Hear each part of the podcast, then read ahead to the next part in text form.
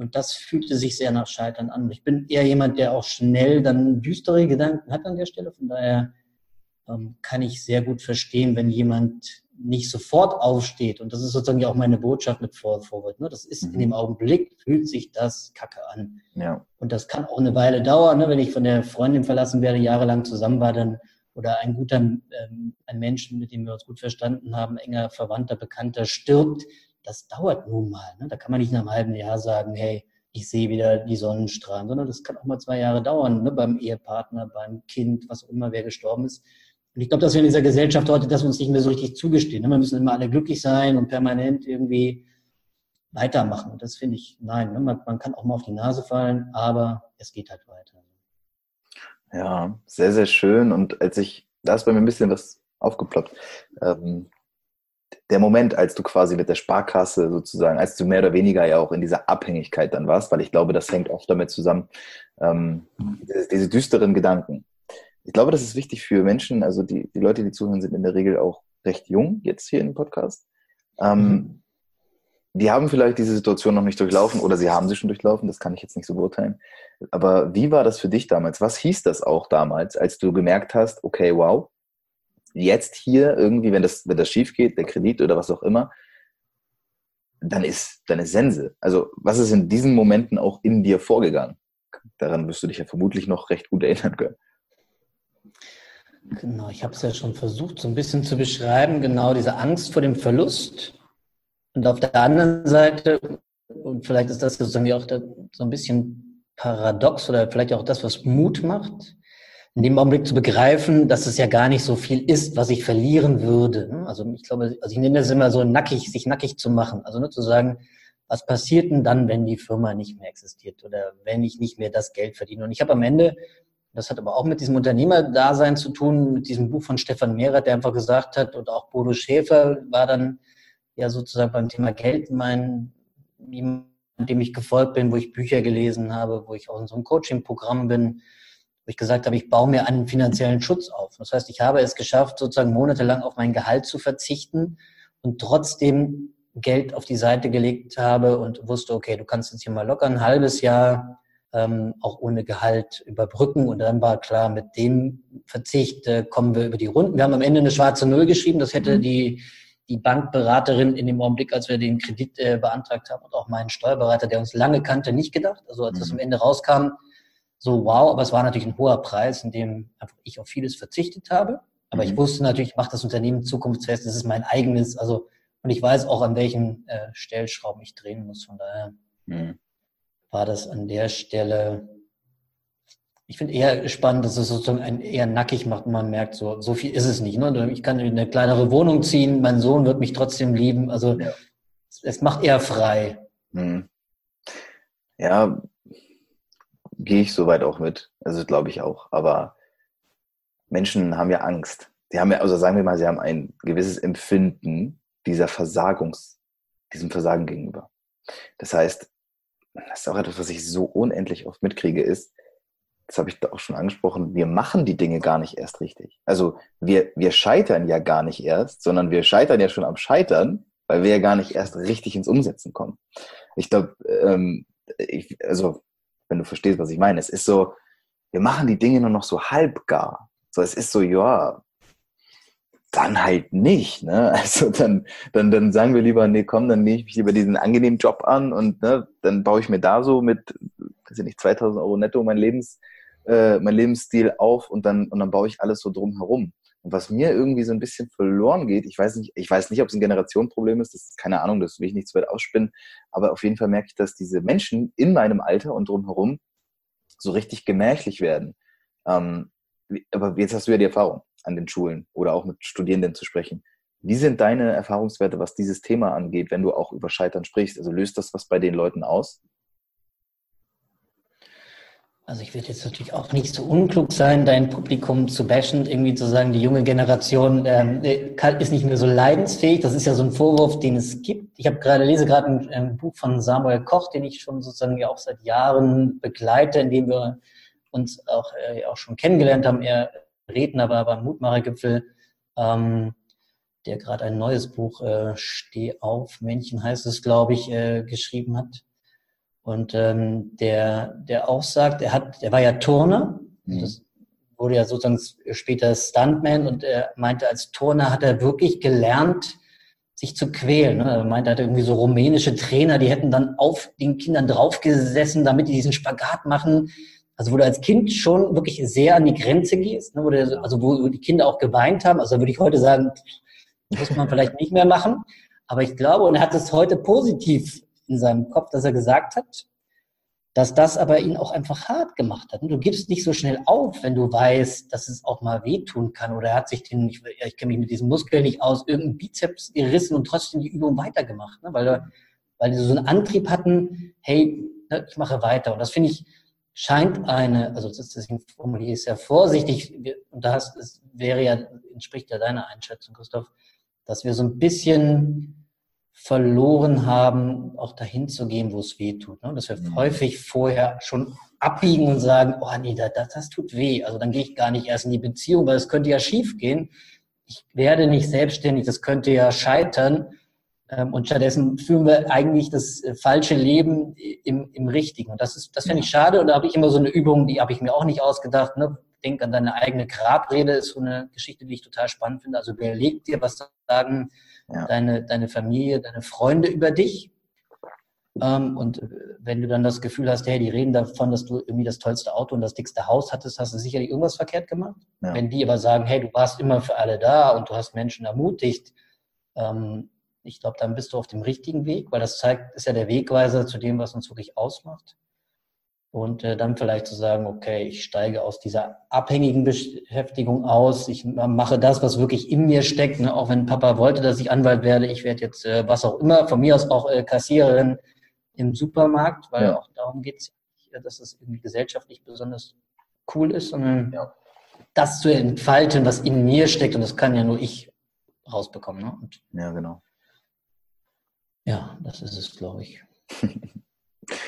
und ähm, ja, okay, leicht diplomatisch. Ich versuche mich auch manchmal zurückzuhalten. Jetzt hast du gesagt, du wirst nicht den Fehler machen, das Publikum hier zu bashen. Ich mache das oft selbst genug. Ähm, liegt einfach daran, dass ich weiß, dass äh, wir unglaublich faul geworden sind. Ich, ich, also womit ich mich schwer tue, ist mit dem Ausdruck geworden sind. Das kann ich nicht so einschätzen, ob das jetzt vielleicht bei den äh, vielleicht war es in der, jetzt gut, du bist fast 20 Jahre älter als ich, auch in deiner Generation sind die Menschen anders, weiß ich nicht, kann ich nicht so gut einschätzen. Was ich aber eben merke, ist, dass wir eben genau wie du eben sagtest, könnte ja schmerzhaft sein, könnte ja wehtun und dann lassen wir es direkt bleiben. Und ja. glaubst du, daran kann man was ändern? Also schon mal sozusagen prophylaktisch darauf hinweisen und die Menschen in diese Richtung bringen, zu sagen, du pass auf, es ist so gut, wenn du verstehst, dass du in diesen Schmerz hineingehen könntest, weil da lernst du was. Also weißt du, verstehst du, was ich meine? Auf jeden Fall. Das ist genau das Thema sozusagen, äh, das hast du ja sehr viele Konjunktive benutzt, das heißt hätte, hätte Fahrradkette. Also ich glaube, so sollten wir unser Leben nicht leben. Ne? Wenn wir uns überlegen, hey, hätte ich doch damals das und das gemacht, ich glaube, das ist der falsche Ansatz. Also einfach machen. Mhm. Und dann bin ich natürlich mit meinem Podcast das entspricht sozusagen auch meiner, meiner Persönlichkeit, jetzt nicht nur über den äußeren Erfolg zu sprechen. Ich könnte ja sagen, ich mache einen Podcast, meine größten Unternehmenserfolge, hätte, ja. hätte ich auch machen können. Ich finde das aber unspannend, mhm. weil ich im Laufe dieser, ich mache das jetzt sozusagen seit 20 Jahren, dass ich äh, beruflich unterwegs bin, ich habe immer gute Gespräche, wenn ich mit Menschen rede ich die Frage, wie es denen geht und ich dranbleibe. Und die merken, ich muss jetzt nicht sagen, mir geht's gut, weil das halt die übliche Antwort ist, sondern wenn ich dann sage so, hä, ne, irgendwie merke ich doch, dass es dir nicht gut geht. Und dann ist es sozusagen mit jemand im Business auch äh, interessant, wenn er sagt, ne, zu Hause läuft scheiße oder das Kind ist schwer krank. Das heißt, dass wir uns als Menschen begegnen. Und das finde ich das Interessante, dass wir sozusagen über meinen Podcast, über andere Podcasts, über Menschen auf Bühnen. Ich kenne da jemanden, Felix Maria Arnett zum Beispiel, ist ein ganz erfolgreicher Coach, Berater, der gerade auch ein, ein Scheitern-Buch äh, veröffentlicht hat. Wenn wir rausgehen und sagen, dass Scheitern dazugehört und ich glaube, die Gefahr von Social Media, Instagram etc. ist ja, wir haben immer so einen Filter, alles sieht irgendwie toll aus, ich bin ja. gerade schön essen, ich habe gerade tolle neue Klamotten an aber keiner postet, also auch da tue ich mich noch schwer, irgendwie, dass die Haare morgens scheiße liegen oder dass ich irgendwie total schlecht gepennt habe oder dass es mir heute mal schlecht geht. Ich glaube, das ist sozusagen auf der einen Seite die Krux und das wird alles immer positiver, was man wahrnimmt. Mhm. Also ne, ich mache keinen Podcast mit Erfolgen eines Unternehmers, sondern dass wir wirklich sagen, es gibt diese Misserfolge und wir können sie alle überleben.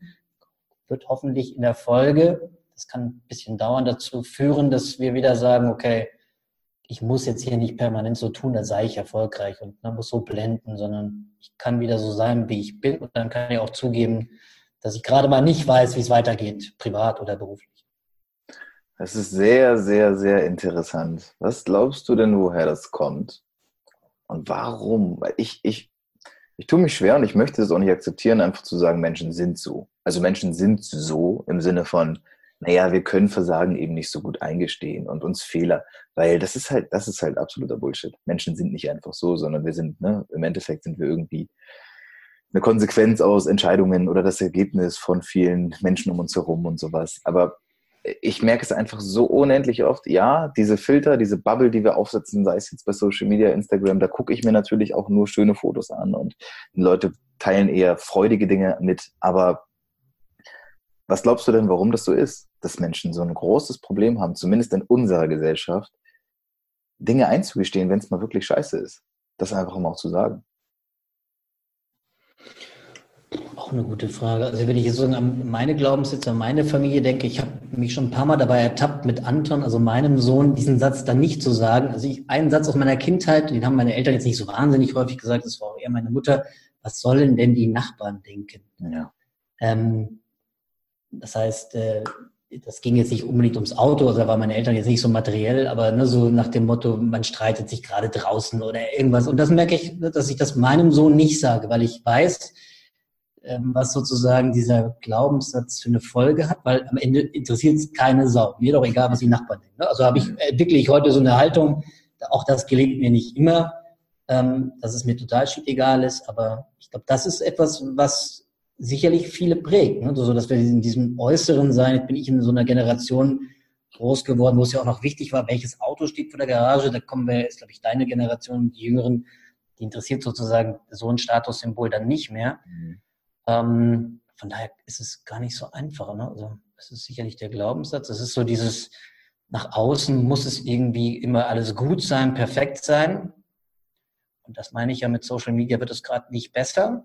Mhm. Und natürlich, und ich glaube, da sind wir wieder bei unserem großen Thema, Christoph, an deinem ja auch, was du in diesem Podcast äh, in jeder Episode mitschwingt, äh, das Thema Eigenverantwortung. Also wenn ich ja. muss ja erstmal anerkennen, ähm, dass das so ist und erst dann kann ich ja rausgehen. Wenn ich aber selber nicht meine Verantwortung übernehme und sage, das war jetzt scheiße, dann gehe ich natürlich auch nicht nach draußen, ne, weil wir viel uns abhängig machen von anderen. Also, ne, da sind wir beim ersten Thema. Also ne, früher war es wichtig, der Oma, den Eltern zu gefallen, Mhm. Und, äh, und das ist sozusagen vielleicht etwas, wonach wir immer noch streben, nach so einer Anerkennung durch andere. Und wir glauben, sie halt über vermeintliche Erfolge, über Schein zu bekommen und nicht über vielleicht interessante Erfahrungen, die wir beim Scheitern machen. Ja. Deckt sich schon auch mit meinen Gedanken diesbezüglich. Und ähm, auf der anderen Seite sehe ich halt auch gerade dieses, dieses Thema Persönlichkeitsentwicklung als riesige Chance, das wirklich zu verändern. Ähm, ich sehe das, klar, es ist meine Bubble, ne, mit den Leuten, mit denen ich mich beschäftige, Leute, die zum Beispiel wie du in mein Leben treten, obwohl ich dich vorher nicht kannte, aber dadurch, dass ich mit jemandem Reik dann in Kontakt stehe und so weiter und so fort, kommen natürlich auch diese Menschen dann weiter in mein Leben, das ist klar, für mich ergibt es Sinn. Ähm, was ich glaube, was oftmals noch unterschätzt wird, ist, welche Auswirkungen, welche Macht das Umfeld auch hat ich weiß, du hast jetzt ja auch früher noch lange nicht selbstständig gearbeitet. Wie ist denn das damals für dich auch gewesen? Weil das finde ich ist sehr, sehr spannend, wenn jetzt hier Leute zuhören, die halt denken, na ja, ich würde ja auch irgendwie gern mehr machen, aber keine Ahnung, meine Kollegen ne, halten jetzt auch nicht so viel davon. Jetzt sind wir wieder beim Thema Glaubenssätze. Hast du das damals auch so erlebt, dass du in einer Nicht-Selbstständigkeit eher das Gefühl hattest, heruntergezogen zu werden oder gab es das bei dir nicht? Also meine mein Angestellten-Dasein war so kurz, das war, also ich habe dann jahrelang als äh, Chefredakteur, als Journalist für einen Verlag gearbeitet ähm, und äh, war dann kurzzeitig in so einer Festanstellung. Das hat dann aus unterschiedlichen Gründen nicht funktioniert für meinen Chef, nicht für mich nicht. Ich habe dann auch da schon gemerkt, bevor ich das Unternehmertum begriffen hatte, dass ich ein denkbar schlechter Angestellter bin. Also da kommt ja sozusagen ich würde mal sagen, eine Deformation meiner Persönlichkeit, nämlich ähm, mir wenig Sachen sagen zu lassen, ähm, hat mich auch ein bisschen dazu gebracht, Unternehmer zu werden. Das ist nicht immer alles nur positiv, das könnte ich heute so darstellen, aber ja. ist manchmal, also Freiheit ist ein hoher Wert. Du hast es vorhin, glaube ich, vorhin auch genannt, diesen Begriff. Ähm, und das macht es halt unglaublich schwer, sich vom anderen was sagen zu lassen. Hat den Nachteil, dass du nicht immer so ein Korrektiv hast. Also wenn du der Chef bist und du keinen mehr hast, der sagt, Marco, was du da gerade machst, ist mhm. irgendwie total dämlich, ist eine gewisse Gefahr. Ich suche mir mittlerweile Korrektive, so würde ich es mal nennen. Also Menschen, Menschengruppen, die dann mal sagen, Marco, das ist jetzt, glaube ich, nicht so richtig schlau. Ich habe zum Beispiel so einen Finanzbeirat, aber ich bin immer eher der Kreative, BWA lesen, Hilfe, muss, muss sein, habe ich irgendwann begriffen. Aber ich habe mir vier Leute rangeholt, habe mir auf dem Zettel vier Namen geschrieben, habe die gefragt, die alle sehr beschäftigte Unternehmer sind und habe gedacht, naja, wenn du eins, zwei, dann musst du weitersuchen und haben alle vier haben zugesagt. Das war mhm. völlig faszinierend. Und jetzt zweimal im, im Jahr sprechen über meine Zahlen. Ich will A, gute Zahlen äh, liefern, weil das erfolgreiche Unternehmer sind. Ich will mhm. A, natürlich, äh, B, meine Zahlen kennen. Also ich bin ja. unter Druck vor diesen Dings. Und mittlerweile, wir hatten es gerade erst äh, letzte Woche wieder im Beirat, die waren völlig begeistert. Jetzt nicht, weil ich so toll bin, sondern weil ich wirklich ein paar Sachen gelernt habe. Und wir haben über ganz viele Sachen gesprochen, die ich immer wieder strategisch nennen würde also Businessmodelle etc., weil die Zahlen nicht einfach stimmten und ich wusste, worüber ich rede. Und das ist das Schöne daran. Ne? Also Spannend. die Hausaufgaben gemacht zu haben und dann kann man sich um die wirklichen Dinge kümmern. Hm. Ja, gut. Bei dir klingt natürlich viel Selbstverständlichkeit schon mit. Du machst das Ganze natürlich auch schon ein bisschen länger. Ne? Spielst das Spiel des Unternehmertums und der persönlichen Entwicklung des Wachstums schon mit. Höre ich natürlich auch raus. Ähm, aber jetzt du hast ganz zu Anfang und auch zwischendurch von dem Mutgipfel gesprochen. Und das scheint ja auch ein großes Anliegen irgendwie für dich persönlich zu sein. Hast du jetzt, weiß ich nicht, für 2019 oder generell, wenn wir mal jetzt in die Glaskugel gucken, was ist da so, was, was, was kann man da noch erwarten, was da für dich noch kommt? Hm. Das Coole ist ja, wenn du einen Mutmacher-Gipfel veranstaltest, heißt ja nicht nur, dass du anderen Mut machst, sondern vielleicht auch selber ein bisschen Mut äh, brauchst. Äh, ich habe zum ersten Mal vor 550 Menschen einen Vortrag gehalten, also da habe ich auch ein bisschen Mut gebraucht, aber ziemlich cool, hat Spaß gemacht. Ähm, und ich habe gemerkt, das war noch im alten Jahr, dass ich äh, bei mir in die Redaktion bin, mit meiner Chefredakteurin und meiner Artdirektorin gesprochen habe und habe gesagt, ich muss ich muss Dinge anders machen. Also ich muss wieder raus. Ich habe schon Sätze gesagt, ähm, wie, das haben wir schon immer so gemacht. Mhm. Oder das haben wir noch nie so gemacht. Und das sind so zwei Sätze, die ich nie hätte sagen wollen, geschweige denn denken wollen. Da habe ich gemerkt, dass ich in meinem Verlag, in meinem täglichen einfach mal wieder ganz raus muss aus so diesen Denkmustern. Und das ist, glaube ich, das Spannende. Ich habe, also Veränderung ist in 2019 das Schlagwort. Mhm. Das ist nicht immer schön, ähm, aber ich merke, dass es ganz bereichernd ist. Und habe ich jemanden kennengelernt, der macht Digitalisierung, digitale Transformation hier, auch in Göttingen, der ist durch die Firma gegangen, hat sich mal die Prozesse angeguckt, haben wir gemerkt, ne, wir sind schon auch teilweise noch im Mittelalter, Steinzeit nicht mehr unterwegs, aber wir müssen einige Dinge ähm, ein bisschen modernisieren und überhaupt so vom Mindset wieder dahin kommen, alles in Frage zu stellen. Also einfach wirklich so dieses das sind alles so Modeworte, Bubbles, irgendwie Disruption, bla, das kann ja auch mhm. keiner mehr hören so richtig, aber ich merke, dass ich da gerade mal wieder so an den Grundfesten schütte, wo ich so sage, das, ich stelle das mal wieder alles in Frage. Ne? Und ich, meine Antworten sind demnächst nicht mehr, das haben wir schon immer so gemacht oder das haben wir noch nie so gemacht, sondern ich hinterfrage mich dann an der Stelle selber. Und das merke ich gerade, dass ich es wirklich im, im täglichen auch tue diese Bewertungen einzustellen. Und da hilft mir gerade, ich mache das seit zehn Wochen, dass ich täglich meditiere mit 15 Minuten mit so einer App. Das ist ziemlich cool.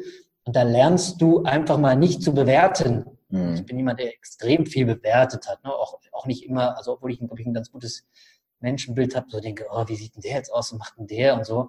Und das äh, mache ich in den letzten zehn Wochen nicht mehr so mhm. und gucke einfach mal, was es so macht. Ne? Und jetzt auch kam meine Mitarbeiterin mit einer ziemlich coolen Heftidee und da hatte ich auch schon, da haben wir doch schon mal versucht, hat nicht geklappt. Und jetzt denke ich so, nee, wir haben es schon mal anders nicht richtig gemacht. Aber vielleicht gibt es ja einen Weg und habe denen auch gestern im, im Meeting gesagt, ihr habt mich überzeugt von diesem Projekt und ich bin sozusagen jetzt Teil eures Teams und wenn ihr was braucht, ähm, dann fordert das von mir an. Und das ist so ein ganz gutes Gefühl. Verstehe. Also Veränderung, Veränderung wieder als Chance zu begreifen und zu sagen, okay, das, wir sind nach 13 Jahren, ich in meinem eigenen Gedankengefängnis ähm, drin und ich muss hier raus. Ja, verstehe. Das habe ich, ähm, vieles von diesem Mindset habe ich das erste Mal so im unternehmerischen Bezug bei Elon Musk mit aufgegriffen, der ja auch immer wieder quasi die Dinge, die er hatte, schon wieder in Frage gestellt hat. Und da fand ich es auch so wirklich wahnsinnig faszinierend, zu, wirklich zu, zu verstehen, dass da jemand ist, der ja theoretisch absolute Genügsamkeit an den Tag legen könnte. Weil rein das Finanzielle und das alles, da hat er ja schon vor zig Jahren für gesorgt und dennoch immer wieder dieses, naja, du hast es ja eben gesagt, Disruption und sowas, alles quasi neu zu erfinden und das Rad auch immer wieder neu zu finden, im wahrsten Sinne des Wortes. Ähm, ich, ich glaube auch, dass das, wenn man das geschafft hat, kann ich jetzt nur in der Theorie von sprechen, weil ich kein Unternehmer bin. Aber ich glaube, dass das auch etwas ist, was man, was ja auch eine gewisse Reife dann voraussetzt, so wie es jetzt ja bei dir letztendlich auch der Fall ist, seit 13 Jahren im Unternehmertum selbstständig zu sein und dann aber wieder zu sagen, okay, pass auf, wir versuchen es doch nochmal wieder ganz neu. Also ne, wir, wir gehen da jetzt trotzdem rein, weil ich glaube, das ist auch etwas, was dann vielleicht diesen entscheidenden Unterschied dann auch machen kann. Also kann ich mir zumindest vorstellen. So sehr, sehr spannend. Sehr, sehr spannend. Ähm, macht ihr nochmal, willst du nochmal so einen Gipfel machen? Wollt ihr da nochmal das wiederholen oder in regelmäßigen Abständen machen oder ist da nichts mehr geplant? Das ist ganz lustig, dass du es fragst. Wir haben gerade heute Morgen, habe ich mit Max von Düring zusammengesessen, der ist ja Coach, der Mitveranstalter. Wir haben, nachdem wir es jetzt ein bisschen haben sacken lassen, auch gesagt, in diesem Jahr machen wir es auf jeden Fall nicht 2019 wenn dann in 2020. Und dann haben wir aber gemerkt, was wir erreichen wollen, nämlich Menschen zu ermutigen und haben uns überlegt, vielleicht gibt es doch auch eine andere Form als so ein eintägiger, eintägiges Seminar, wo man einen Speaker hat und sind irgendwie so rausgegangen, dass wir gesagt haben, vielleicht machen wir irgendwas in Göttingen, so einen Tag der Freiwilligen, wo einfach nur der, das Kind dem Alten vorliest, die Alten irgendwie, also dass wir eher etwas schaffen, was direkter diesem Potenzial entfalten vielleicht entspricht als so ein Tag, wo du dann wieder, ne, dann haben wir Leute zwar vielleicht ermutigt, aber dann ist es in deren Alltag wieder vergessen und wir sind eher gerade bei so einem Format, was vielleicht dann ganz anders sein wird, weil wir überlegt haben, was ist eigentlich unser Ziel. Das ist auch immer ganz interessant, dass du halt wirklich mal wirklich auch deine eigenen Motive hinterfragst ne, und sagst, du, hat das funktioniert? Und klar war es cool, auf einer Bühne zu stehen. Da muss man halt immer abstrahieren, wie viel ähm, Ego-Ziele hat man. Auch das ist ja legitim Vielleicht würde ich so, ein, so einen Tag nicht ähm, organisieren, wenn ich nicht auch ein Ego-Ziel dabei hätte und nur sage, oh, ich will die Menschen äh, ja. Potenzial entfalten. Ich glaube, da muss man sich nicht in die Tasche lügen, dass man auch ein Ego-Ziel hat, sonst ist man, glaube ich, hat man keinen Antrieb. Aber ja. Ähm, ja, immer auf der Suche, immer gucken, ist das das Richtige, führt das zum Ziel und das, was ich heute sage, kann im halben Jahr schon in Teilen wieder anders sein. Das große Ganze, da, da bin ich, ne, Eigenverantwortung, Selbstverwirklichung, das sind all die Themen die bleiben. Sehr, sehr schön. Das ist, ist, glaube ich, auch ein ganz guter Abschluss, zumindest für das Gespräch. Ähm, da war sehr vieles bei. Ich danke dir für deine Zeit, dass du dir diese genommen hast und das alles mit uns geteilt hast. Das ist für mich immer alles nicht selbstverständlich, aber sehr, sehr schön, das auch mal aus der Warte eines ähm, erfahrenen Unternehmers alles zu hören. Finde ich, war eine Menge bei für mich. Ich werde es mir auch nochmal in Ruhe anhören. Und äh, ja, danke, dass du da warst und dir die Zeit genommen hast, Marco.